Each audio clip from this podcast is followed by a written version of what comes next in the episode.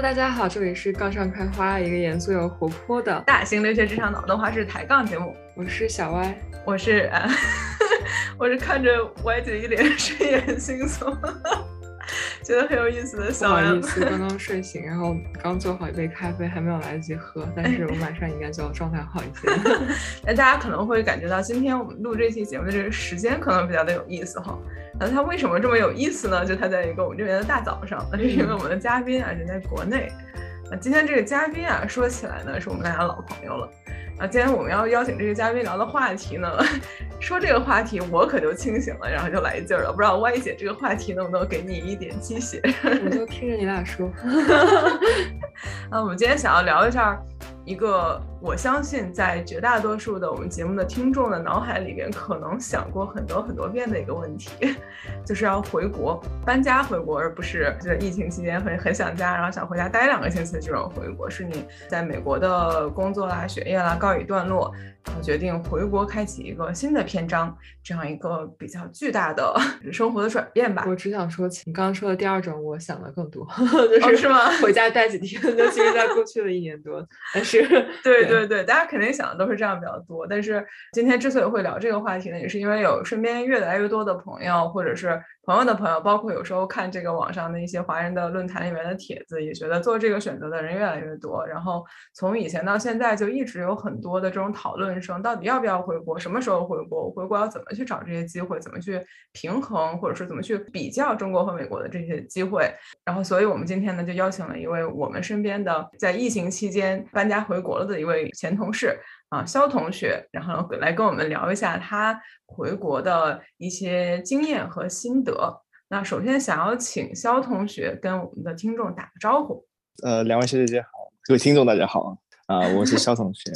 我是两位小姐姐之间的同事，然后非常高兴能够啊有机会了来到两位的频道。啊，那肖同学的话，其实刚才我们也提到了，肖同学是疫情期间内回到国内，但是其实肖同学已经在国内待了一段时间了，他的回国的这个经历其实还是挺独特的。所以肖同学，可不可以请你先跟大家分享一下你在美国留学，然后到后来回国的这样一个经历？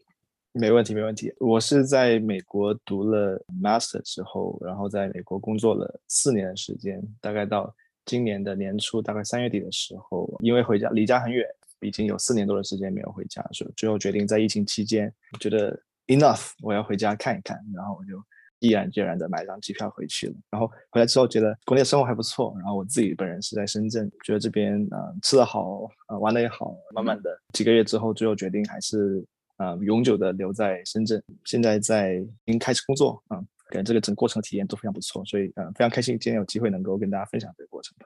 好棒，深圳嘛，其实看了那个《心动的信号》以后，我就觉得这个城市还是挺好玩的。心动的信号选的地方都挺好玩的。我们可以一会儿可以聊一聊这个《心动的信号》这个话题。毕竟肖同学是有了近距离 现场磕 CP 的机会的。嗯，那肖同学，其实你刚才提到，呃，你是今年大概三月份的时候就已经回国了。我如果记得没错的话，你其实你当时还是在美国的公司，个相当于是 international relocation 的机会，所以然后所以你才才回去了的是吗？对，当时一开始想着。我只是回去一段时间，然后呃，因为家里有点情况，包括我刚才说的，就是呃，已经很久没回家了，所以想要跟老板商量一下，觉得 OK。我之前在一个跨国的一个公司嘛，然后觉得我也可以回去，无论是那边的 office 也好，还是远程上班都可以进行。所以当时的目标是呃两个月到三个月的时间。嗯，后来慢慢的在那边接触很多人，然后慢慢呃接触了很多不同的朋友，所以呃产生了就是说不一定非要回到美国，可能我现在是二十八岁，然后在这个年纪能够在国内闯荡一下，觉得也是一个非常不错的一个机会吧。很棒，那你为什么没有选择留在之前的这家跨国公司？因为这个跨国公司也在国内有团队。啊，诚实的说，我觉得这个可能是很多人觉得想要回国的一个过渡吧，算是，因为好像感觉是进可攻退可守，可以在国内啊，人在国内，但是如果我觉得不行的话，我还可以申请回到美国总部来。其实有很多人是会这样考虑的。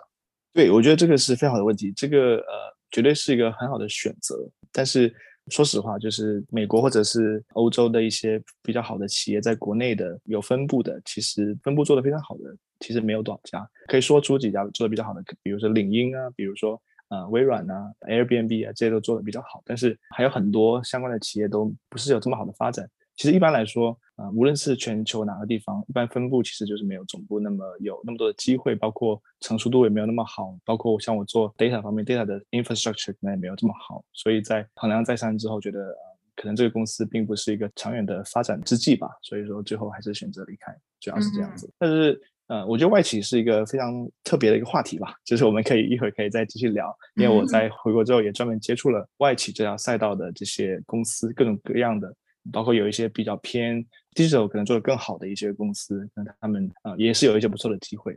你刚才说的这个点，其实我非常的可以想象，因为很多外企在大家看起来就是它好像有它的一些的好处，然后同时呢，又有很多人对外企可能最大的 complaint 就是在于大多数的外企，然后在国内的团队，它其实没有最高的决策权，它有很多是要听命于美国或者欧洲的总部，而且还有很多的这种类似于空降，是大家可能觉得不是很喜欢的。刚才说到这一点，就是分部的这个职业发展机会没有总部的机会好。其实我好像觉得，有时候在地里边看这个论坛上面，很多人都会说，你是 Facebook 的，你是要选择 Seattle office，然后选择还是选择去三藩 office，这个其实就已经有一个差别了。然后你就可以想象的是，这种跨了一个大洲的这些分部跟总部的差别可能会更大一点。对的。那不如我们再聊一个。更宏观一点上的问题吧，就根据你的经验的话，你觉得国内现在的就业市场，尤其是对于海外归国人才来说，国内的就业市场的情况大概是一个怎样的情况？其实我觉得我回来之后也有机会接触呃很多的企业，虽然说很多都是深圳的企业，但是深圳企业其实有全国比较头部的公司都在这里有呃 office，所以我目前了解的情况是，其实就业市场还是非常不错的。就像我做 data，像做模型或做算法，或者是即便是运营啊、分析相关的，它人才的流动性很大，所以其实在缺口这一块其实还是挺大的。然后大厂机会其实非常多，因为扩张的速度比较快，因为现在处于一个叫做互联网的一个下半场吧，很多头部公司都想要扩张自己的领地，所以说这个方面也有招很多样的人。那刚才说的这个是国内大厂的这样一个情况，对吗？嗯。那你刚才有提到说，很多回国的人也会考虑其他的，比如说外企，不知道这些机会你是怎么看的？对，其实外企的机会反而所以外企的所谓不会特别多了。嗯，我刚才说的主要是大厂，但是其实像国内的一些稍微小一点的厂，比如说能够说得出来的，像顺丰啊、像美团啊这种，嗯，也是很不错的公司，但是可能不是 BAT 类型的公司，他们其实招聘的方向也也是非常明确的，想要招的范围的人是很多的，所以说机会还是蛮多的。外企的话，其实呃，我也接触过有几家，可能我们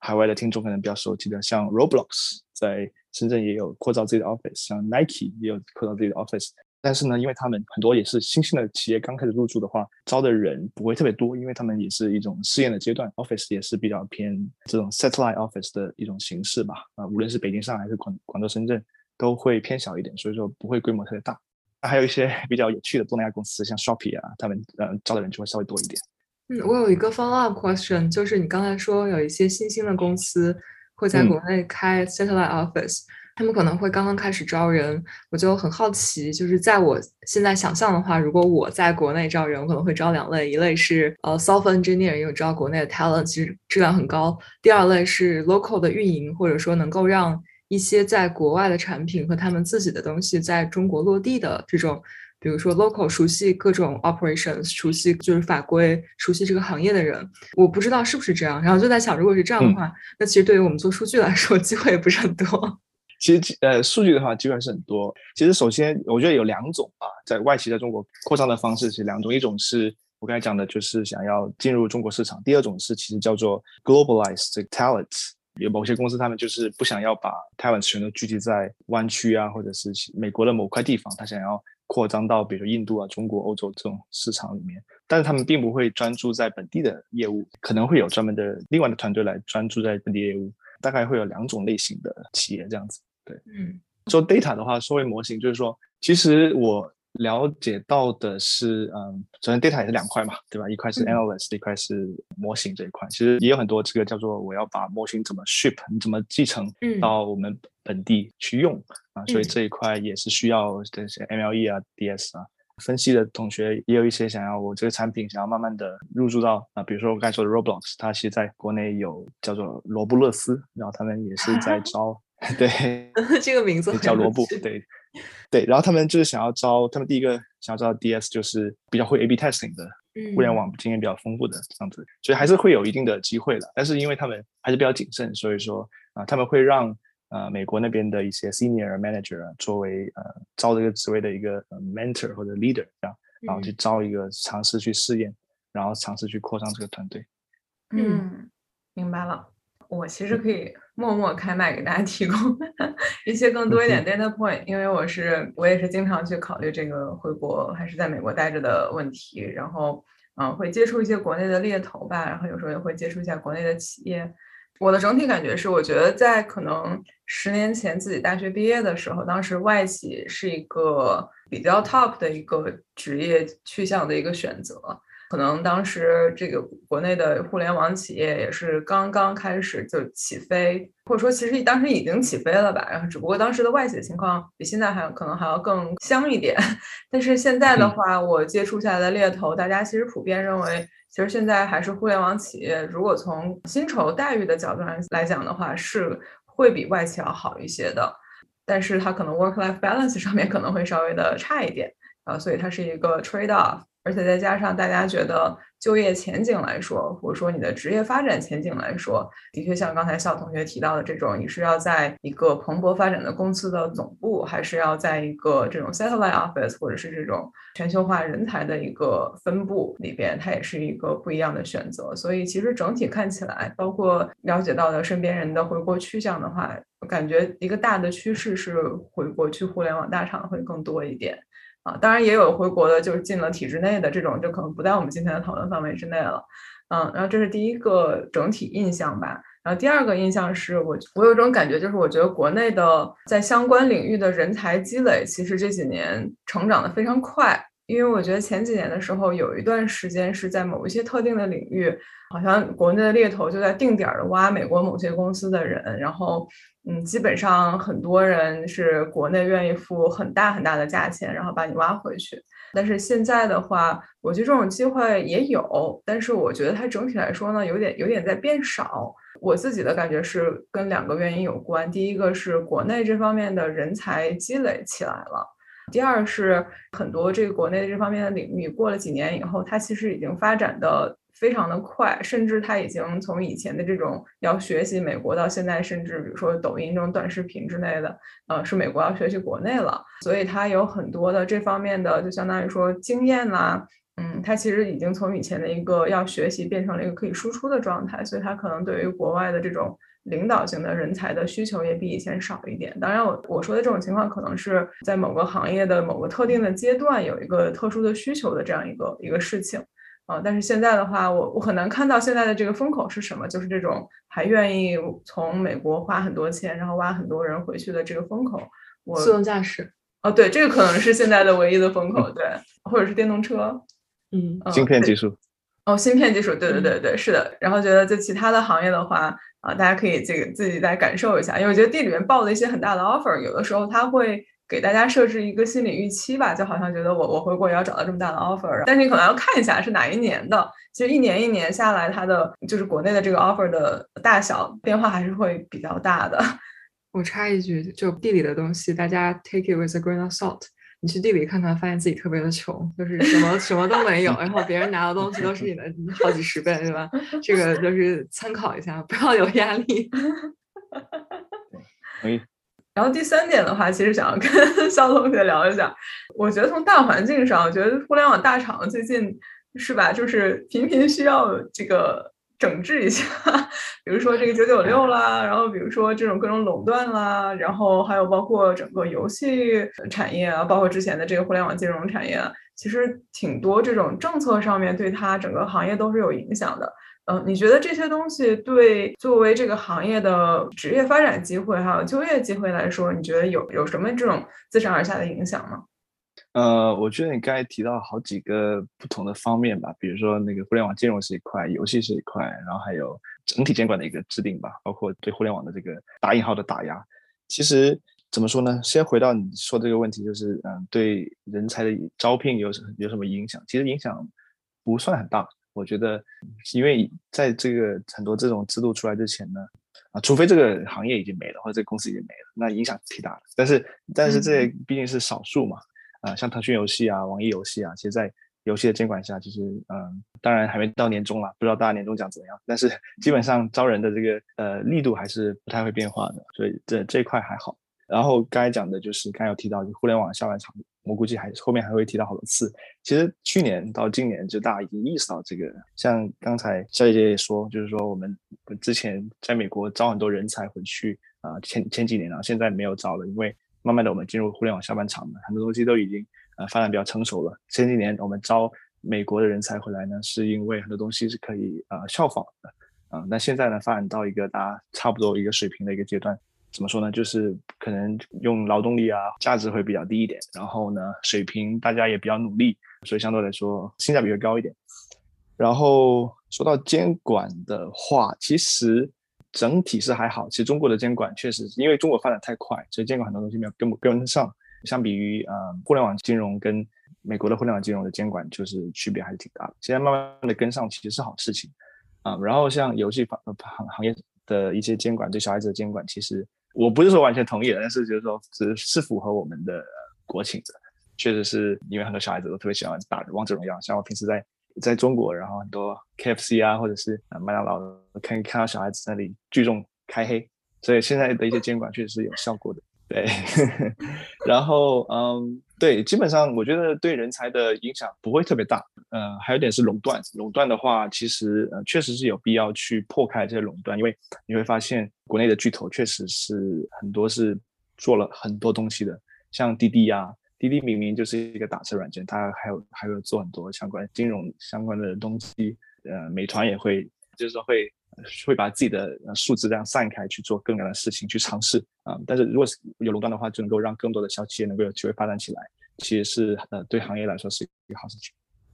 其实刚才肖同学说的很多，我就通过猎头了解到的情况差不太多吧。当然，我接触的是互联网金融的这方面的机会稍微呃熟一点，而且也是关注了好几年。以前的时候就会觉得这个行业其实有一点。混乱，因为就几年前的时候接触过的国内的公司，然后跟他们聊一聊，然后聊完了以后，我就会觉得你们这样搞事情真的没有问题吗？真的可以持续吗？然后后来这个行业的确是经过了很多暴雷啦，然后再再后来这个监管跟上，嗯，这些我觉得整体来说可以相信监管方向是好的。但是呢，的确是像刚才肖同学说到的，在这样一一些监管下边的话，一些大公司来说，它只要以前做东西做的比较的规矩，然后现在也建立了一定的护城河，然后还有它一定的这个缓冲在这里的话，其实对这个公司的核心业务什么的，它不至于说因为一一个监管的政策，然后这家公司就不行了。然后，但是可能。在与此同时，有些小的公司，它的这些抗冲击能力就会就会差很多，所以很多猎头会建议，就是如果你选择一个这种所谓的下半场的 这样一个行业的话，比如说互联网金融这种啊，那你可能真的要去考虑一下这家公司不是现在给你 promise 了多少钱，然后多少期权，而是你可能一年两年以后这家公司还在不在，这可能是一个一个问题。当然，可能大多数同学会考虑的这个行业不会有这么的日薄西山了，所以也是给大家一个提供可以可以参考的地方吧。就是国内的，因为监管啦，然后包括行业的一些不确定性，然后大家也要把这些事情啊考虑在内。因为国内的 startup 和美国的 startup 它的整个感觉还是差别比较大的。我觉得就不要说 startup 了，就国内的 policy 就。最厉害的朝令夕改，比如说，如果你之前就去年的时候或今年上半年还在想说回国家里投身国内的教育产业，就是能想到 如此一个正常就是蓬勃发展的产业，在一夜之间大家都没了，对吧？也不管你是高风险高回报，还是说就很稳定，已经做了很多年的，所以这个。而且很难提前，我我觉得应该有人会提前嗅到一些风声，嗯，但是就更不要说类似于刚才说的这种高风险高回报，然后大家一开始就做了一些可能不一定特别合规的就互联网金融行业，嗯，就觉得其实还挺难的这一块，很难去预见未来会有什么大的风险。对，是比较难，所以整体来说，大家的建议可能是，也是为什么现在去大厂的越来越多，就是去 BAT 的就很多。呃，因为他们的整个来说缓冲能力还是比较大的。然后就算就算最后，比如说他一个业务不行了，也是刚才其实肖同学说到的，为什么大家喜欢把蛋糕铺的这么开，然后就把触手伸伸及到各个行业，就可能一项业务不行了，我还有很多其他的业务可以顶上的这样子。我觉得这可能也是一种考虑吧。嗯，所以就是给大家提供一个一个参考啊，也不是说大家都要去国内的这些所谓的这些头部的一些企业，然后但是。在选择一些更小一点的这种 workshop 的时候，考虑一下这方面的东西。而且可能另外一块儿是，呃，猎头就觉得，反正在国内这个大家换工作是很正常的事情。然后一家公司不行了的话，你可以去别的公司。然后所以也是可能在美国，它稍微有一种更稳定一点的感觉。我不知道这个是不是我的假象，或者说因为我太懒了。然后所以 对，所以可能回国的话，需要把这些事情考虑在内。对。那想再问一个更更落地一点的，或者说更更实用一点的吧。根据你的经验，肖同学，你面了这么多家国内还有国外的公司，嗯，你觉得大家对于海外归国的人才会比较看重的是我们的哪些东西？另外一个方面呢，又对我们有什么样的担忧呢？对，我觉得这个问题是非常好的一个问题，因为在面试过程中感受特别深刻。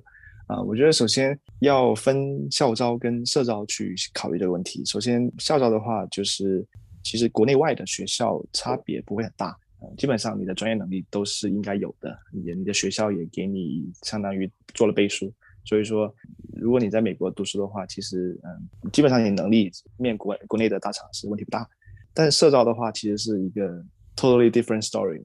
啊，基本上社招的话呢，刚才国内说的，所该说校招就是。会很看重学校跟专业，但是社招的话会很看重你，尤其是刚开始几年的一个工作的一个状态啊，这些东西呢都可以通过跟你聊项目啊，然后通过问一些具体的一些呃 case 来了解你的情况。基本上呢，像国内的，因为国内大家都知道我们呃这边是。所谓的九九六嘛，就算没有星期六，也是一个九九的状态。每天，呃，节奏会比较快，嗯，项目迭代速度、更新速度都会比较快，所以能够接触到的 case 啊、scenarios 都会比较多啊，所以说实战经验会相对比较强。当然，在美国的一些，我相信在一些比较头部的大厂啊，这 fan 类一类的公司，可能呃也有很多加班的情况，也有很多有查派机制的情况，大家也是工作比较努力，能够了解到很多呃非常前沿的一些项目。但是在国内的话呢？如果你要面国内的公司，就是一定要在你工作当中多沉淀，去想清楚你为什么做这个事情，你做的事情呢？啊，为什么选这个方法？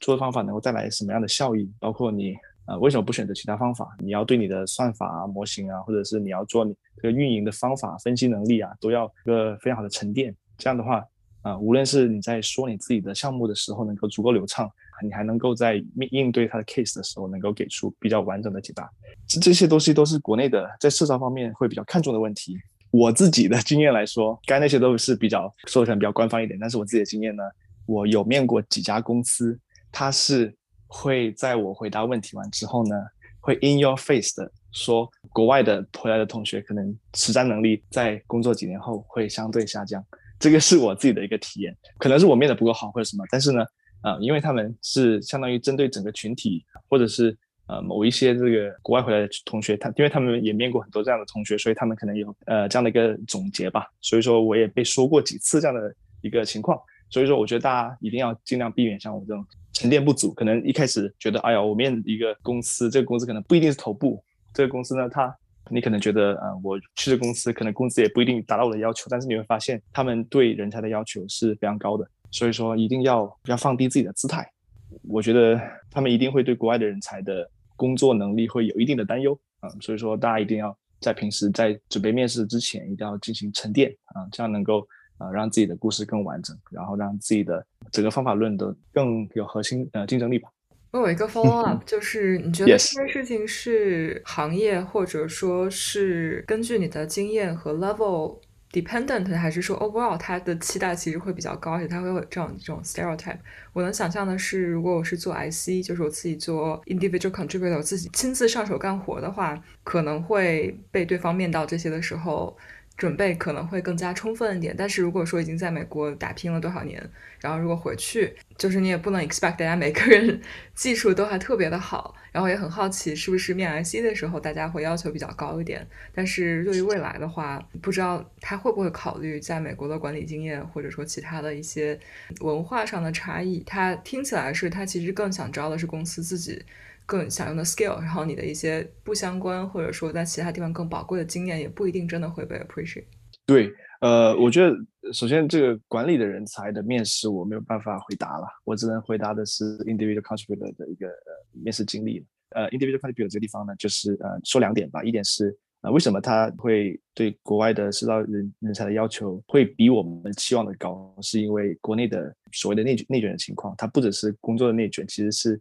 整个学习的内卷吧。大家都是非常竞争上岗啊，大家都非常努力的学习。我感受到的，我身边的同事的水平都是真的是非常高的，无论是论文的引引用数，可能是一个普通的硕士或者是国内的 PhD，可能引用数都比国外的某些好的学校的 PhD 都要多。这也是第一方面，第二方面是他确实会看你的行业的匹配度，比如说他有一些风控相关的，他可能就是希望你有银行的啊这个经验，这个是社招的一个比较特别的地方。我觉得在美国以前美国面试的时候，我觉得他对你行业的要求没有这么高，但是在国内呢，因为我觉得整体年轻化吧，可能竞争比较激烈，所以说不会说有这个时间去培养你，还是希望你能够一上来就能非常了了解这个行业，能够做一些成绩出来。我可以再开个麦。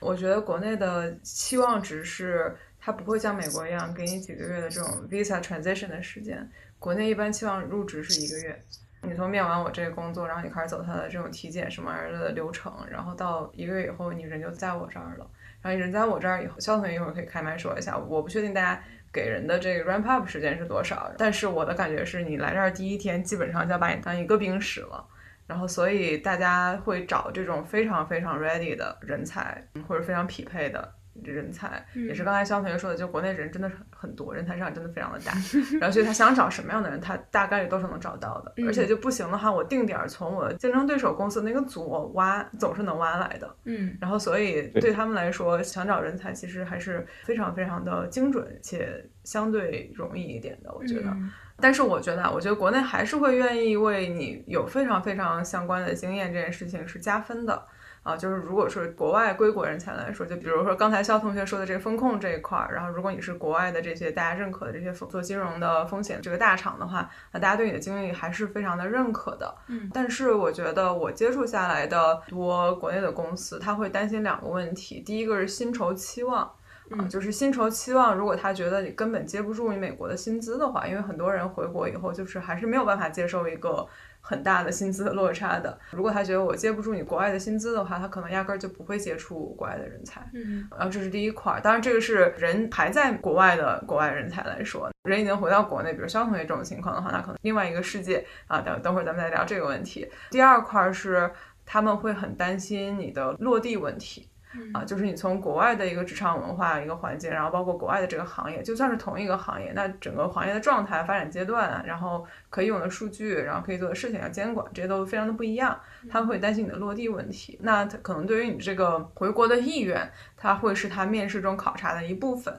这个也是猎头跟我说的，啊，猎头说说有很多人，他可能是抱着我回国看一看，然后觉得就很多人回国了，然后要不然发展的挺好的，要不然就又觉得不行的话又回美国来了，所以很多人是抱着这样一种回去试一试，不行的话我再回到美国或者回到其他的。原本他留学这个国家来的这样一种心态，那其实你一旦有了这种心态的话呢，其实就真的很多人就回来了，因为他一直不停在做一个比较，就觉得啊国内是这样，然后在国外是这样，然后你这样比较的话，那你可比的东西就很多，了你可想的事情就很多了。对于企来说，他从国外挖了一个人回来，其实对他来说成本其实蛮高的，而且因为包括国外回去的人，一般入职时间也会比较的久，然后要搬家啊什么的，就所以。对他来说，这个成本也是一个挺高的，他也会很后悔的事情。然后，所以我的感觉是，猎头说，就是在国内的一些面试中，他不光要看你的能力，他会看你的回国意愿。猎头说，很多人会挂在这个回国意愿上边。然后他问的很多的问题，其实。之后咱们可以聊，就是他问的很多很有意思的问题，包括你的家庭情况，你家人在哪里，其实他都是在辅助的判断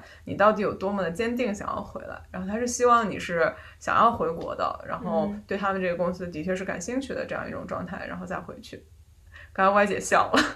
我就想说，回国意愿强不强？难道不是看这个机会好不好？就是公司不断的问你回国意愿强不强，但他如果真的有诚意，这个可以是一个可以被改变的事情。就不断的试探，感觉是一个方法。另外一个方法就不如大家都开诚布公，一上来就讲好。但是也很难去也是探别人的底线了。就是如果我一上来就没有很大的诚意，只是想来过来。探听一下这个口风，看看现在包怎么样，好像他也没有办法阻止我做这个事情。嗯，就我只是觉得把回国意愿做成一个非常正式的 interview 很有意思，这个事情。它是会 interview 中考虑的一个部分。如果你人还在美国，然后你找这国内的工作，他会问你为什么想回来。嗯，然后那就看你取决于你给他这个答案是什么样的。如果你说我就是想看看国内的机会的话，就是我想呀。我不想我来这儿跟你浪费时间干嘛呢？我觉得这个问题问的不一定，不一定，不一定，不一定。就很多人面的时候，就真的是觉得我想看看我能拿多大的包，然后他两条线并行，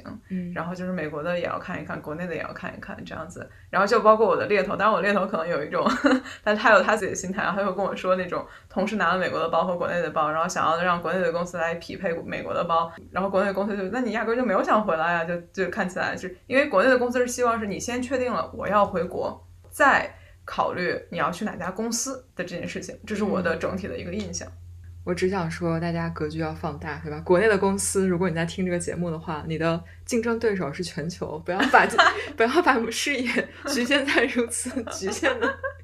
嗯，肖同学你怎么想？我我想补充一下，这里对，首先呃，可能刚才讲的有点点狭隘，就是行业的要求这个地方。其实我说的是有某一些非头部的公司，他在赶超的过程中，可能还是希望能够有这个相关行业的人能够上来帮忙，大家去赶超。但是我觉得头部公司对这方面会宽容度稍微高一点，尤其是头部公司它海归比较多，尤其是那种新海归、新型海归比较多。新新海归就是可能海归回来不久的那种。呃，几年内的，呃，因为他他一般来说，大家会有个这样的一个呃阶段嘛，就是说先去头部几年，然后再去一个类似于呃第二阶段的公司的这种去当个 leader。那第二阶段，你当你回国了五年十年之后，你可能那个想法跟你刚回去的时候可能不太一样。如果你刚回去的话，在大厂的话，可能会更 open 去招一些啊，无论你是什么行业的，你只要是专业技能到的话，其实你 soft skill 到的话，这都可以。但是在第二梯队的公司来说的话，可能会希望你的 hard skill 更强，对。然后刚才小姐姐说了一个很有趣的，就是说我们中国公司现在未来肯定是竞争对手是全球的啊，但是我们可能还没有到那个阶段，并不意味着我们不会到那个阶段。嗯，所以我想在这里提一点，就是说很多头部公司在在湾区啊，在西雅图都有自己的 office，在洛杉矶，他们其实就是一个出海的一个过程吧。像包括腾讯游戏在被国内监管加强的情况下呢。它其实目标是在未来百分之多少的业务放在国外，增加这个百分比。其实如果 大家如果非要比的话，其实也可以拿腾讯北美或者是这个阿里北美去跟一些头部的大厂进行比较。对，确实是薪酬方面的话，其实对于工作可能还没有达达到管理者的水平，工作了可能只有十年以内、五年以内的话，确实是很多的时候是讲究情怀的，就是说你回来，我确实没办法给你这个钱。啊，你回来的原因我要弄清楚。比如说你是因为 family 这些这些，他们可能会更愿意去给你去搭这个桥，像猎头，也更愿意给你搭这个桥。这个我觉得还是可以理解的。肖同学又提供了，就是为什么他会这么在乎你的 你的回国动机这件事情。然后，因为他可能在薪酬上是没有办法打动你的。对，但是但是还是说一下，就是说，如果这个听众是一位 senior manager、director 级别的话，其实。国内的工资水平还是蛮高的，还是很有吸引力的。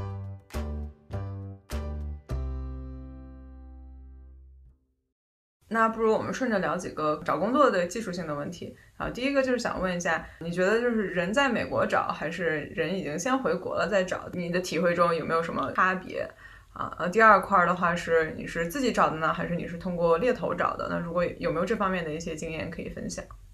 第一个问题是人在美国找 versus 回国再找这个问题，其实，在现在疫情的阶段来说，还是怎么说呢？就是大家还是在美国找会比较好一点。美国找的局限的地方在于，你可能找你的那些，估计在领英上会经常接到一些猎头的一些私信。你注意看的话，其实基本上都是一些国内的头部大厂，像拼多多啊、BAT 啊这种公司，还有或者是互联网金融的一些比较高级的公司。在招人，所以说你能面到的公司就是那么几家，那我回国之后，我面试的一个好处是我可以面到不同赛道的公司，比如说我呃除了这些头部公司之外，我还面到第二梯队的，包括有一些比较新兴的独角兽的公司都能有有机会去面到，所以这一点是回国的一个好处。啊，还有一点是，呃，我觉得区别也不大，现在反正大家都是远程面试，我呃面过的去现场的面试其实比较少，基本上他们都是希望招一个就可能是第一个 DS，第一个 MLE，或者是这工作可能需要很强 soft skill product sense 的，可能会希望你到到现场去，但是这样的公司会比较少一点。对，啊，我觉得在美国找可能最大的 challenge，我的自己的经验是，很多国内的公司它约面试的时间还非常的快。就可能我今天跟你说一下，明天就要给你面试，然后有的时候我就觉得这个节奏还挺有意思的，怎么就不需要提前沟通沟通时间嘛？然后也会有临时改时间那种，然后这个可能是人在美国的一个大的一个局限吧。但其实也可以想象，如果你回国了的话，然后天天就是扎在那儿找工作，这可能是更方便一点的事情。嗯，关于是自己投简历啊，然后还是找人内推啊，然后还是找猎头呀这些方面，肖同学有没有什么经验可以分享？可以的，嗯。我猎，我觉得这个经验也是我回来之后才学习到的，可能还不够全面，可能一点点偏远吧，因为很多底层机制我还不够清楚。但是啊，我觉得猎头其实回国之后，你发现猎头其实没有 想象的这么怎么说呢？就是它其实是对你来说可能是有益的，可能是一个站在你这边的一个帮手伙伴吧。如果你能够找到比较合适的猎头，比较适合你，然后比较优的猎头，原因是什么呢？因为猎头其实他的扮演的角色是。他们的那些招聘经理，像公司里的招聘经理 HR，他们想要招人才，但是他们可能没有那么多时间去安排，所以他们找到猎头啊，而且猎头能够给你更定制化的找到一些需要的人才。包括我这个 HR，我就是只能开出这么多工资，然后我可能去市场捞捞不到，但是猎头可能在这方面可能会水平会更高一点。基本上猎头呢，他是可以为你量身定制去匹配职位和公司的。像他有时候会问我，哦，你这个公司你感不感兴趣啊？我说我不感兴趣，我可能想要。呃，就拒绝他，可能不理他了。但是他可能这个时候就说啊，那这个公司你感兴趣吗？那个公司你感兴趣吗？就他可能手上有很多不一样的资源啊。每个猎头啊，包括猎头有很多，他们是有公司的，然后他们会有抢占自己的资源，有自己合作的资源，包括他跟一些大厂啊，都会有不同部门合作也不一样。所以说，其实可以不要排斥跟猎头去聊一聊。我会更倾向于猎头，相比于内推。因为内推，除非你帮你内推的那个人他是知道 hire manager 的情况的话，其实除了这个情况之外，我觉得猎头可能会比较靠谱一点点。还有一个好处是猎头他可能可以在中间帮你谈薪，这个是一个比较有意思的地方。因为对他来说，他如果能够帮你争取高一点的薪资，他自己能赚多一点。但是呢，还是就是说要自己要对行业啊。工作啊，还有部门啊，啊小组啊，一定要有足够了解，因为有时候他们无论是 HR manager 还是猎头，其实他们有时候也是要完成指标的，所以说他可能把你招到了，工资也不错，但是也许会不是你想要的职位，这种情况就会比较尴尬一点点。嗯，我其实跟肖同学的感触差不多吧，然后猎头就是能够提供一些信息。然后他这儿的这个资源汇总比较多一点，但他们可能他有自己不同的 incentive，他有他自己的不同的激励，所以他有的时候给你提供的建议呢不是完全客观的。然后。他可能有希望你做的是一些事情，但他中间可以就是是一个调节人嘛，他可以帮你去催一下企业呀，比如说你要沟通一下面试时间，或者有一段时间没有回音了，然后猎头肯定比你上心，但是在真正的面试的时候，他其实帮不上什么忙，因为他也不是做这个专业的，但他可能可以帮你提一些。什么事情是红灯，然后你就不不要提这种事情啊，这可能是最大的一个帮助吧。然后最后就是在这个薪酬上面，也是看不同的猎头能够给你提供多少什么样的信息。因为很多国内的公司，它其实它的那个薪酬保密的还是比较的好的，就是你网上找不到那种报 offer 的，然后就说你 offer 有多大这样子。猎头可能是一个能够提供这样子信息的一个人，而且他的跟你的激励也是在这个方面是一致的，但是就是多拿一点是比较好的。啊，那除此之外的话呢，国内好像这个找工作求职的网站之类的，好像也是比较日新月异。因为我觉得大学我们大学刚毕业那会儿用的那些找工作的网站，现在好像已经不流行了。现在流行的，听国内同学说是流行。啊，猎聘和 Boss 直聘这两家，但是两家都其实都是很像是那种找猎头的一个平台。除了你去就公司自己的招聘网站上直接申请的话，然后在这些网站上面去创立一个你自己的 profile，然后上传一份简历的话，也会有非常多的人来来联系你，但是很多都是猎头的形式来联系你了。对，我想在这里补充一下，就是回国之后用的最多是这个 Boss 直聘，我不是给他们打广告啊，但是 Boss 直聘其实是。呃，比较好用的一款软件，然后它最近也是在纳斯达克上市了嘛，好像是对。呃，他们一个特点就是，除了像刚才小姐姐说的这个很多是猎头在找你之外，它其实也会有直接的 HR 过来找你，也会有公司里面的那些员工会直接来找你，就有点像是找你，我帮你内推那种感觉。甚至会有呃，我也有遇过 hire manager 直接过来找。呃，我有我有一次面一个小公司。然后我就是不知道，然后他找我那个人，我就跟他随便聊了两句，后来发现他是他们公司的首席科学官，然后是一个还还挺大的一个公司，然后觉得这还蛮酷的，就他能够亲自下场到 Boss 视频来找你，对我觉得这这个软件还是挺好用的吧。然后领英的话，在国内会用的少一点，尤其是最近好像听说领英要退出中国了啊。我有没有看到这个？但是他可能退出中国的形式是社交方面会减少，但是呢，找工作的会加强一些。所以说未来会怎么样还不知道。对，反正就是会推荐大家，如果可以的话，就安装一个 Boss 视频，然后去聊一聊。你你你也不需要要答应他干嘛，对吧？你只了解一下这个公司的行情怎么样，其实都挺好的。上面也会有啊一些薪资啊，比如说你要拿几个月啊，工资啊，奖金啊，大概会会有一些信息。对。那不如咱们再聊一点面试具体的东西吧。啊，其实刚才桑推已经聊到很多了，然后包括觉得在国内他面试的时候，他其实挖的还挺细的，就是想看你这个人到底这个知识的掌握有多扎实，还是只不过是你的简单了解过一个概念的，实际上没有实际操作过。啊，那除了这个方面以外呢，你觉得国内的面试和你在美国换工作的时候的面试还有什么其他的比较明显的区别？啊，以及根据这些区别的话，能够给我们的听众，如果想要找一些回国内的机会的话，给大家建议大家做哪些准备工作呢？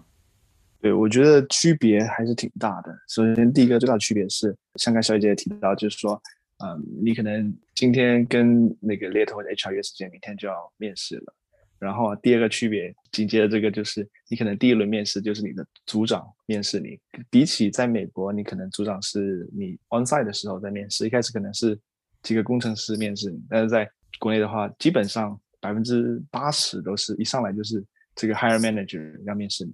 啊，所以第一轮就是一个非常非常非常 technical 的一个轮次，然后还有区别的话就是面试的广度跟深度吧，我个人感觉，因为我自己是 data 岗。我觉得他们确实在这方面会强度会比较大。假如在在美国的话，可能一个小时你可能会有二十分钟可能会在聊天，会有一些 soft skill 相相关的一一些探索。但是在国内的话，其实很多时候他们啊没有在 care 你的 soft skill。很有趣的是，我遇到的百分之七八十的情况是，他们都不会进行自我介绍啊，那他们会听你自我介绍，但他们可能自己不会自我介绍，然后可能一上来就会啊五分钟之后就会紧接着五十五分钟的非常高强度的。像我们做 coding 啊啊 case study 啊这种方面的面试，在国内的话，其实会叫做八股文的一种面试方式啊，所以说也是挑战会比较大。尤其是你，像我一开始说的，就是你今天刚约好时间，明天就面那么强强度那么大的公司，可能大家都会比较啊，稍微可能准备不会那么足。对，啊，还有一些就是国内的面试很多是在晚上，因为晚只有晚上才会有时间啊，因为白天工作比较忙。啊，九九就放在这儿了是吗？对，一般都会七点啊、八点这种时间面试。像我自己，我当时跟他们面试都是这个时间。哦，还有一点区别是我自己的感感受啦，就是可能国内的面试虽然说你难度很大，但是其实不一定都要打出来，因为国内轮次会相对比较少一点。因为你想 onsite 的话，一个 onsite 就可能五轮，然后包括店面，这其实六轮。但国内的话，可能它基本没有 onsite，然后他就是组长。然后是他的老板，就是 director，然后再是一些 HR 或者是比如两三轮有可能就结束战斗了，所以说他会强度很大。但是他的，比如说你没搭上来也没有关系，就是你只要把你的能力展现出来就好了。但是在美国的话，我觉得很多时候像我去面这个，现在我本来想说 fan，但是应该叫做 mega，嗯，这个 meta，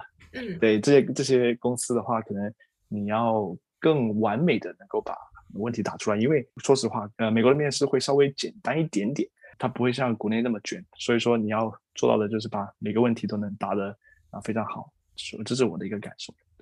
听到了卷，听听出来了卷。我有一个 follow up 问题，就是我也遇到过一些公司，就我没有面过国内的公司啊，但是就觉得美国的公司其实风格也不一样，有些公司就会不断的 follow up，就不断的 push，然后不断的。挖的更深，挖的更广，然后好像听起来也是在找你到底知道哪些，然后铺得更开。但是每当遇到这样的面试的时候，尤其是一些特别特别 theoretical，就我们比如说讨论到 paper 里面的一些 implementation 之类的，我都会有一个，就是内心深处就有一个问题，就是你问我这些，你真的用得到吗？对对对，然后我就会对于这种。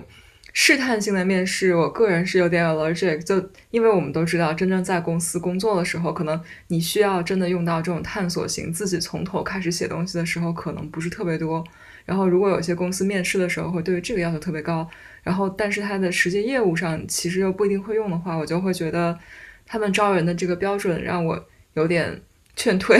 但我不知道你自己的经经验，就是国内他们这些大厂如果问的非常深，挖的非常细，你觉得他们？原因就是像你说的一样，把这个标准抬高一些，但在实际工作中，真的会用到特别相关的东西吗？其实，嗯，这个叫什么？面试造飞机，呃，工作螺丝钉这种现象，其实绝对是国内外都有的。嗯，我觉得大部分原因是因为卷，所以说会出的题目会刚才说的八股文嘛，题目会比较难一点。像最经典的，我不知道有些听众不知道熟不熟悉，就是像我们做 machine learning 的这些呃这个数模型。这些东西他们都会问的非常的深，就是，呃，在美国问的时候，可能就是一个呃一个 tutorial 就能够解答的一个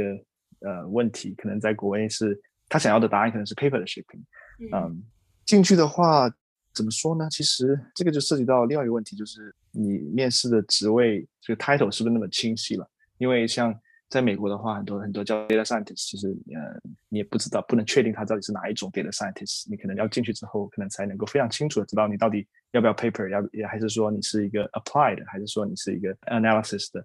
但是在国内的话，其实还是比较清楚的，就是面的像我面的工程师的话就是 paper，但是 analysis 的话，数据科学家、数据分析师都会没有那么 paper 啊，所以说这方面会好一点点。对，嗯。我觉得我觉得挺有意思的。我我可能对于这种技术性的面试的话，没有什么可以补充的。呃，除了我同意他们面的其实挺细的。嗯。而且很多时候你可以感受到他那个面试官他是自己在过脑子的。就你在跟他描述这件事，你是这样做的，他会去看说我会不会同意要这样做，然后他会给你提出，那你为什么不考虑其他的 A、B、C 几个 solution？嗯。然后看看你是不是真的有。看你是不是真的实际操作过这件事情，然后也是在看你的知识面的广度的这样一件事情吧。我想说，面试官需要过脑这件事情，难道不是一个 given 吗？每一个面试官其实都要做这个事情。不不，我觉得有很多人是在，就比如说你在自我介绍的时候，大家就是听一听拉倒了。嗯。然后，但是很多我接触过的国内的面试官是在这个方面他有在过脑子，不是那种只有面到 technical 的才过脑子的那种。的确是他在 analyze 你，嗯的一个感觉。对，我我我想补再补充一下，就是。我觉得还有一点就是，为什么他们面试官会特别去 focus 啊，会去挖你这些经验呢？是因为其实我觉得这个行业涌涌进了很多人之后呢，就会其实里面会有一些人，他的 resume 是比自己做的东西要酷很多的。嗯，所以说其实很多面试官也要防止这种情况啊。对，比如说你看上去好像很酷，那些名词都有，但是你真的问他的时候，他可能就是说哦，我只是掉了个包。比如我我们组里的一些大佬在跟我分享的时候，都是会会跟我稍微吐槽一下这一方面。对，所以我觉得可以理解，就是不只是说现在卷的过程吧，也也就是因为这个人多了之后呢，什么人都会有。对，所以听起来是一个提高 precision 的过程，recall 还没有那么重要。他还会干的一件事情是，他会根据你的这个 title 来判断你你说的这些东西跟你的 title 是否 match。嗯，就比如说你说你的 title 只不过是一个 junior associate，然后你的简历写的非常的 fancy，嗯，他可能会觉得你们这个公司是一个什么样的公司，会让一个 junior associate 搞这么多的事情。嗯，对。都是他在筛的过程。嗯，另外一个，我觉得国内跟美国面试的区别，就可能大家在网上随便一搜就能就就能知道啊。就第一个是国内会问个人问题，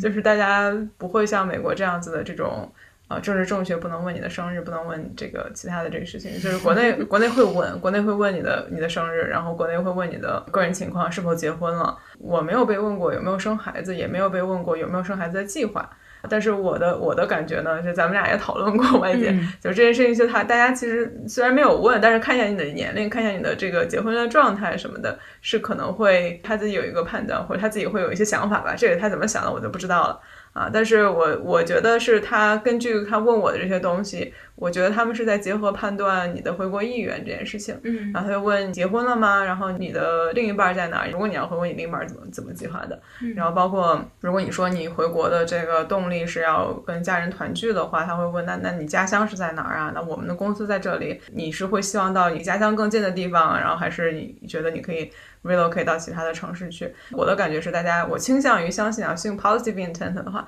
啊，大家是在结合综合判断你的回国意愿这件事情。嗯啊，第二个我觉得挺有意思的是，国内会做一些也不是奇奇怪怪，挺正挺正常的，就是但是国内会做一些类似于性格测试或者是啊行测，就是这考公务员的时候那种行政能力测试的这种东西嗯。啊，这都是几年前做过的东西，就是觉得挺有意思的，就是他们可能要用这个辅助判断一些什么事情，然后包括后来我去跟一些 HR 沟通，然后 HR 也跟我解释说，他们会做这种性格测试，其实是用来筛选，就是有一些。非常不 culture fit 的一些东西，嗯。再根据这个性格测试的结果呢，他们说他们会去跟公司内部的一些 talent profile 去比较，嗯。就比如说你是应征某一类岗位，然后他会去跟这一类岗位里的一些 top talent 去比较一下，如果你跟这些 top talent 性格比较像的话，他可能会拿这个有一些 infer 一些什么事情。对，然后我觉得这个事情也也很有意思，就是因为在美国是从来没有做过这方面的。我觉得有哪个公司想要做这件事情，估计已经被告死了。这个想要拿一个、嗯拿这个性格的对拿拿拿你做的一个答案，然后来判断你是不是 top talent recruiting，想要用这个，就是我觉得，哇，我也不能这样说，你也不能说有些公司没有这样做，只是他不可以 claim，就是因为你这样子，所以我要。我觉得它是 job fit interview 的一环，就是你嗯它不是只简简单只为了让你说我我同意，我是觉得有点偷懒这个过程。它其实在美国面试，你也会有公司专门会有 cultural fit 这一栏，或者说大家会有经常这样进行这样一个 assessment，看你跟公司的核心价值观是不是相符。嗯但是他可能会通过一些观察和一些更多的问答，然后可能就不会嗯通过。就然后如果想象这样一个一个问卷。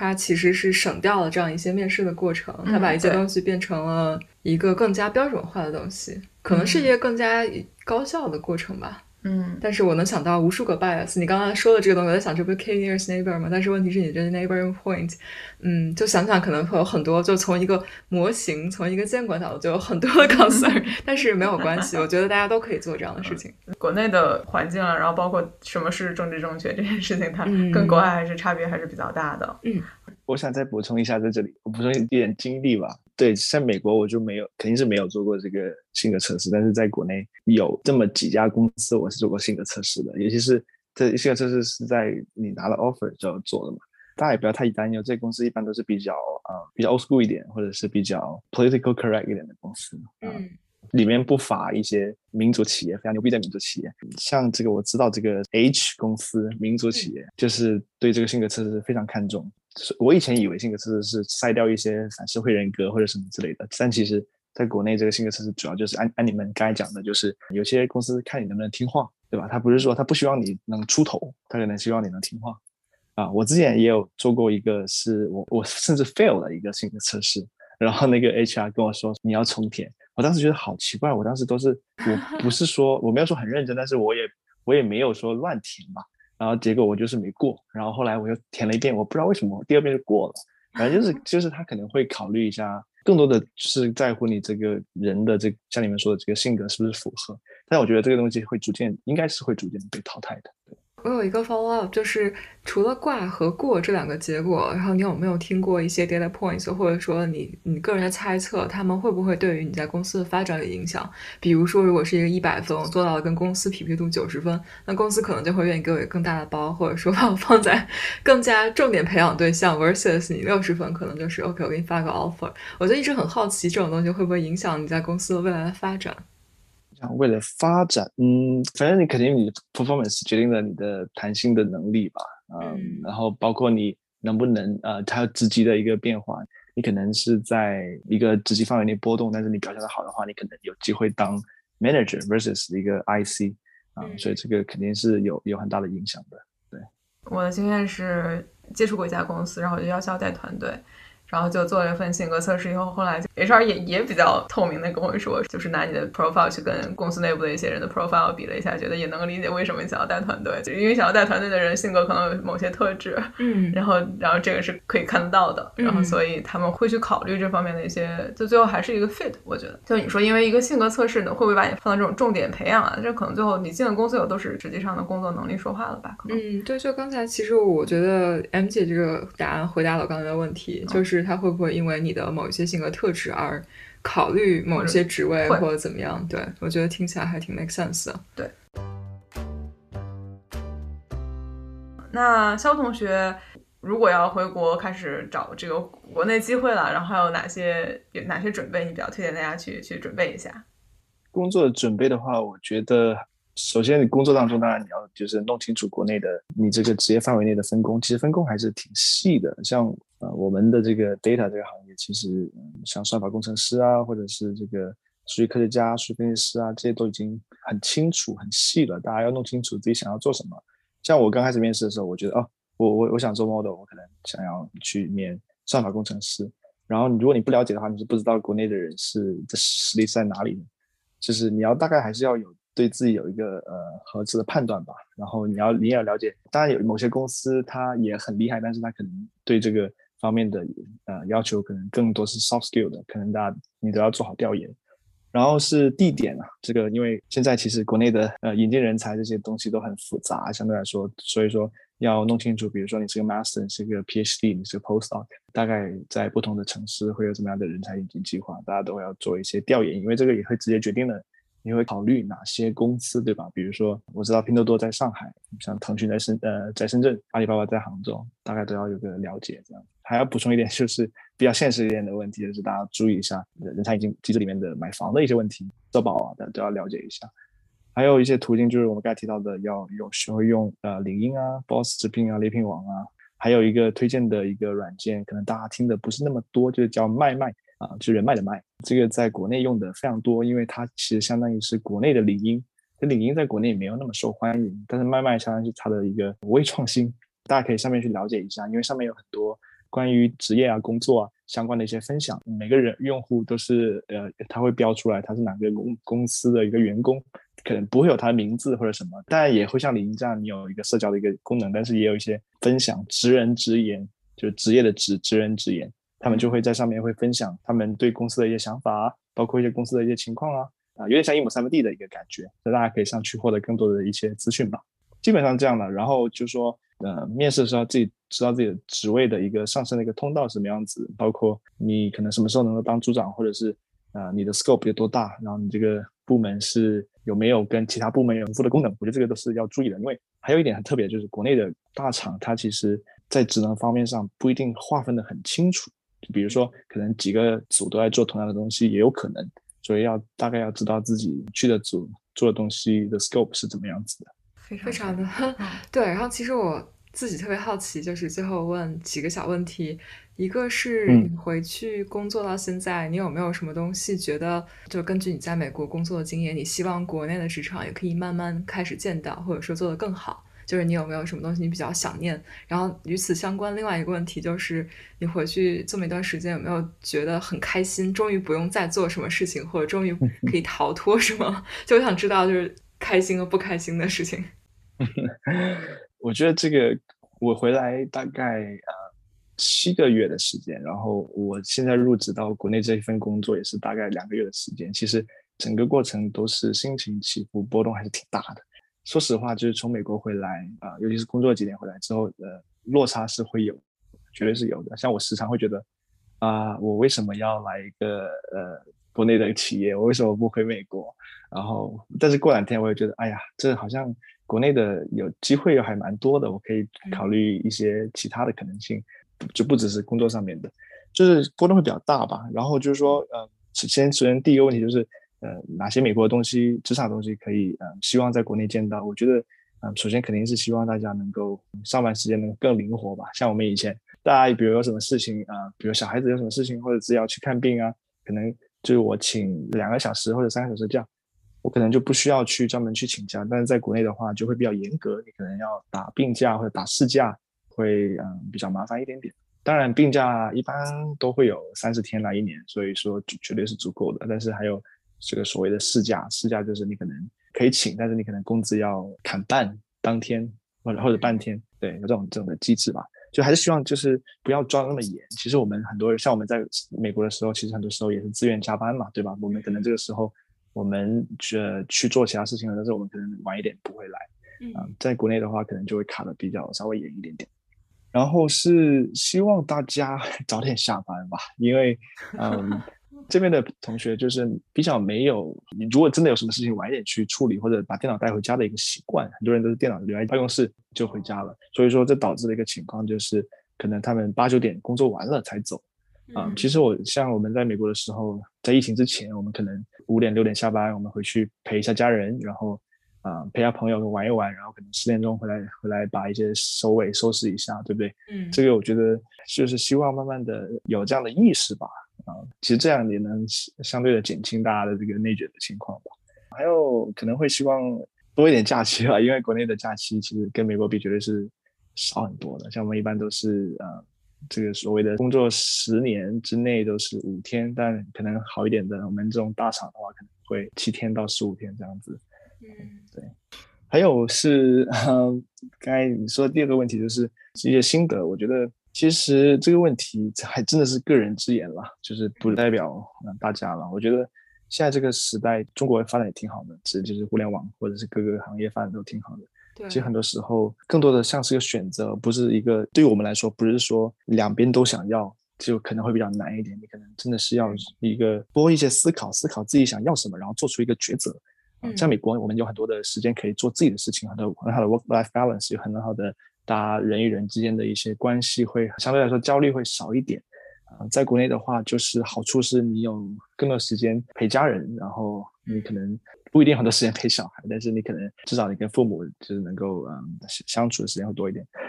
然后是国内的话，会机会比较多一点点。我说的机会是说，比如说你考虑。去做一个其他方面的，比如你做个副业，开个店啊，或者是给别人做一个咨询啊，或者是做一个你所感兴趣的事情。一个怎么说呢？我们中国人的事情的话，其实在中国的话会比较容易做一点点，所以这个是一个比较好的地方吧。因为未来的话，我觉得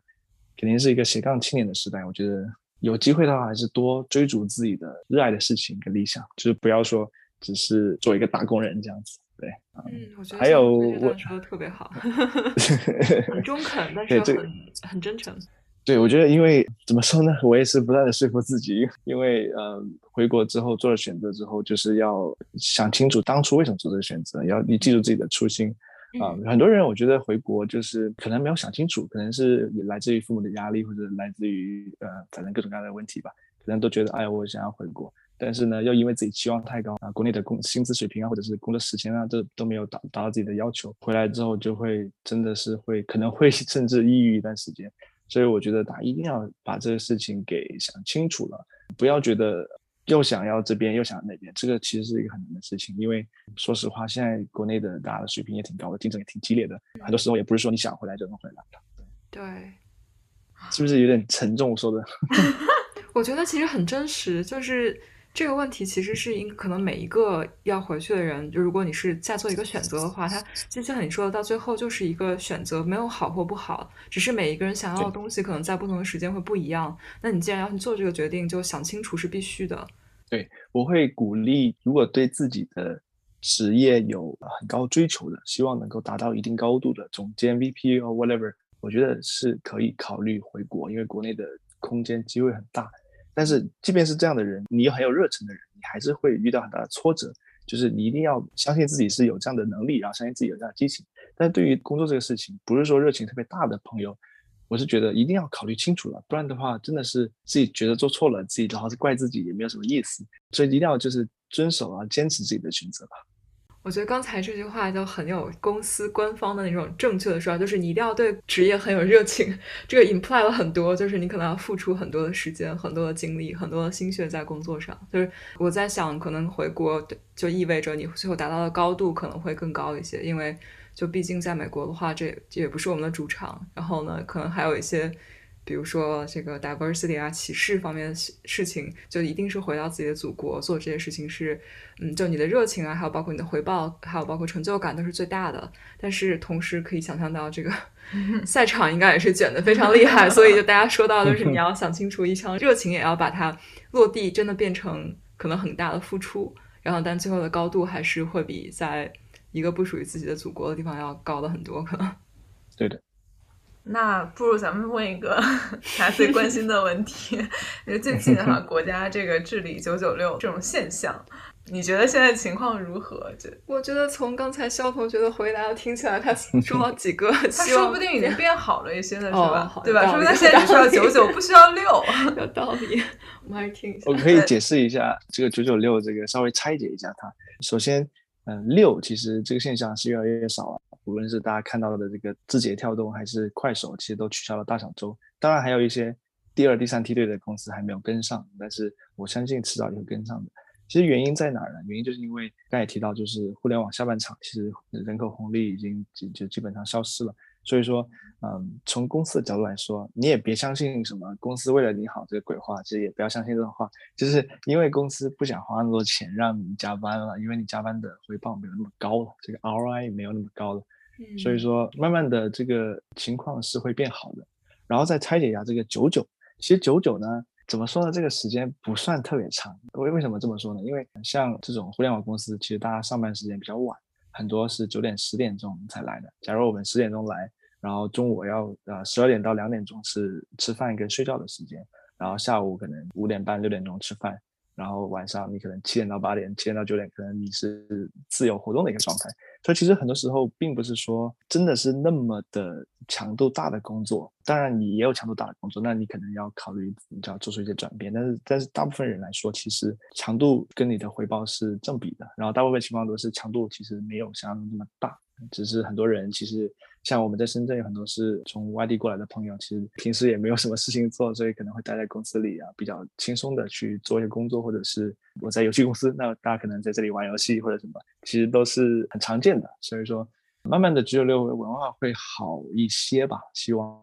对。我接触过的国内的公司，其实对他们的上班时间还是比较的透明的。就是比如说能不能保证双休，然后还有平时需要加班，就是一个星期可能要加班几天这样子。嗯，嗯，就我的感觉是，大家不会希望把你骗过来，而且也知道国外的人最最不适应的就是这一条吧。我觉得没有必要骗，如果像刚才说的一样，就是他对你的期待是希望招你过来就能留你。嗯，对。然后他可能一开始就要把这个 expectation 说的非常的明确。对，是这样。要不然这个时间不一样，可能是最劝退的一个。对对对对对。然后刚才其实相当于提到一个很重要的一点，就是国内的上班时间它中间含午休，嗯，而且它的午休是十二点到两点。非常羡慕了，但但是就这个怎么说呢？你整个人在公司时间反正是拉长了的。嗯，但是其实我也不羡慕。作为一个 remote worker，就是说的不好听一点，我除了开会的时间都可以在午休，对吧？那也没有人能管得了。歪姐大型凡尔赛了啊！大家快点。我并没有这样，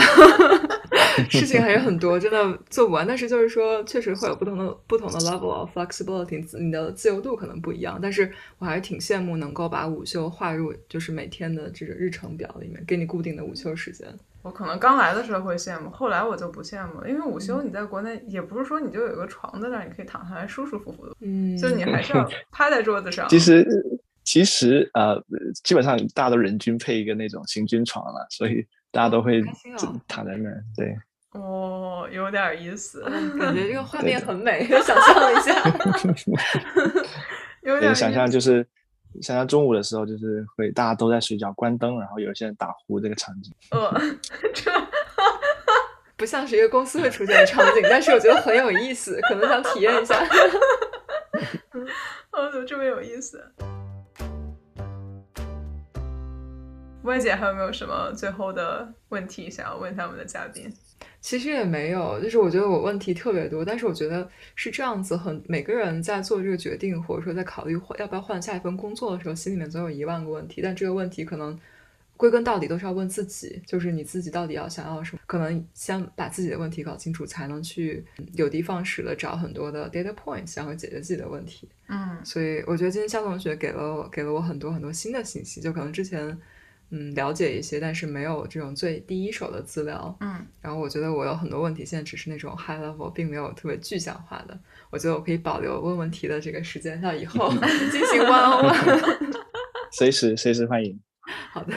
我觉得我有几点还是就是给大家一点点积极的一些信号吧。我觉得我们总结一下，就是说国内还是有很多机会的。你想要实现你的呃职业理想的话，其实中国一定是一个更好的机会。尤其是像我一开始说到，就很多公司在出海，其实很大的 scope 在等着嗯我们的海外的同胞回来去接手的。所以嗯有机会的话，还是多考虑一下啊国内的公司。还有一点就是在做这个选择的时候，就是。还是多跟公司内的人，或者是部门的，无论是 hire manager 也好，还是同事、未来的同事，或者是你所任职的一些人脉吧，多跟他们聊一聊，去了解清楚你你这个公司的一些节奏文化，看你能能否适应啊，这些都是非常关键的。有时候像我们在美国的时候，可能去一个公司，可能我们会默认这个公司是有一定的一些 culture 上的一些比较好的地方，所以我们可能没有在决定之前去了解它，可能。哦，比如说我去 Facebook，我可能觉得哦，这个公司非常好，然后工资也很高，然后我们就去了，然后结果也挺好。但是在国内的公司呢，因为这个 variation 比较大，所以说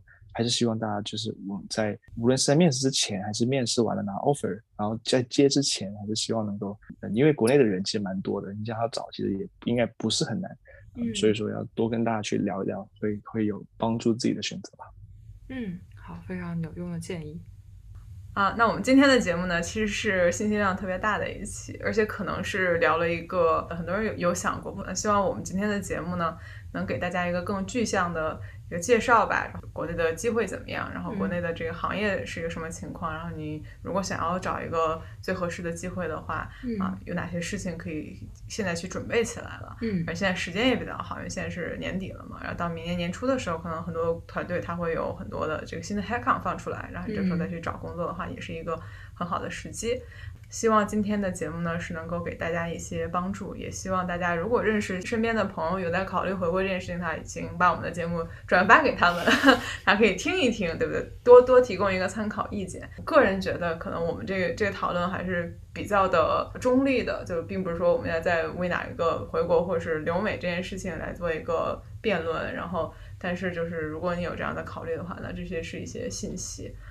那也非常非常的感谢我们的嘉宾肖同学，也是在嗯，其实现在国内时间已经非常的晚了，所以非常的感谢他的一手的经验和他非常真诚的一些分享，因为可以听到很多是的确是自己可能踩过的坑啦，然后或者是呃做过很多的研究，然后包括他自己的一些 struggle 啦，来给大家一个很中肯的建议。嗯，谢谢两位小姐姐邀请我来，希望我的建议能够帮助到各位听众。一定可以，一定可以。嗯，那。肖同学有没有什么国内的机会啊？然后或者是你自己的团队有没有兴趣招人啊？然后我们可以在节目上帮你宣传一下。我们节目的听众质量非常非常的高，我想。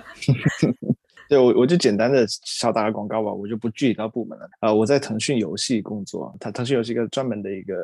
大部门，大概有一一万多人吧。然后我们长期都在招，因为我像我刚才讲的，其实我们还是希望未来的业务能够在海外拓展。嗯，所以我们在湾区啊，在深圳啊、北京、上海都有很多的 headcount 啊，包括洛杉矶。所以如果大家有感兴趣的话，就是积极的去投。包括呃，我们有招很多啊，美术啊、游戏运营啊，还有算法工程啊，还有啊 data 啊，很多相关的嗯职位。所以就是大家感兴趣的话，就一定要来投哦。因为腾讯游戏其实应该算是全世界最大的游戏公司了，现在。所以说嗯，还是发展前景非常好的。然后最后说到那个游戏运营，我一个非常小的一个，就是我们一开始是 call back call back 到我们一开始说的这个，是一个小插曲吧，就是那个新诺尔信号的那个某位嘉宾叫叫什么 Simon 是吗？对对，那个嘉宾他其实就是我们公司的一位游戏运营的同学，然后他应该是在深圳，就如果大家看过这个综艺的话，你有见过他本人吗？没有，因为它很有意思的是，我们用这个内部是用企业微信嘛，然后企业微信里面是会有每个人的，比如说自己啊，或者是他的工位啊，但他的工位已经被隐藏了，所以说 大家我也不知道他坐在哪个位置，但是他应该是线下追星的办法对吗？因为他要隐藏，这个我觉得还挺保护他的也是。哦，但是如果你合作的时候，就是你跟他合作的，已经是藏不住的。那如果我们有节目的听众想要了解腾讯游戏的机会，或者想要求个内推的话，应该要怎么联系你呢，小同学？呃，也不用联系我，就是永永远的去我们的。这是我听过最直接的拒绝，也不用联系我。其实我我本来还在想说，你有没有什么专门用来内推的邮箱啊？然后我们可以链接到节目下方。但是如果你比较忙的话，我们就也就不打扰了。其实也没有关系。就是我们就是说到之前的问题，就是我内推说不定还没有猎头好用。所以如果大家遇到猎头的呃关于腾讯的消息的话，如果尤其是腾讯游戏的话，我真的非常鼓励大家来。对好的，那我们就在这里帮跟嘉宾一起说一下，就是大家对于腾讯游戏如果有兴趣的话，就是多了解一下，然后呢踊跃投简历，呃，机会非常好。我们这搞得跟这期节目是腾讯游戏 sponsor 的一样。我觉得这期游戏不仅要有腾讯游戏 sponsor，还要去找 boss 直聘 sponsor。对，赶紧去拉个拉 sponsor 人。好，那今天的节目呢就严肃啊，比较严肃，严肃。而且我们人还是很活泼的，希望大家可以严肃活泼的来看待这个回国这个决定。然后毕竟是一个很很重大的一个决定，但是它有很多的 positivity 在里边。就刚才肖同学也讲了很多，就是关于这个最后的决定了，你要把它当成不是一个比较，不是一个选择，然后它可能更多的是去追寻一个优先级。肯定两边都会有取舍，然后包括疫情也是让我们在美国的一些 cost 啊，还有包包括曾经在美国的一些 benefit 就。它变得跟以前不一样了，然后那之后怎么考虑的话，就留给各位听众大家自己判断了。嗯，是的，嗯，那欢乐的时光过得总是这么快，又到了时间说拜拜。那么在大家决定正式回国之前，祝大家的生活都能杠上开花，节节高。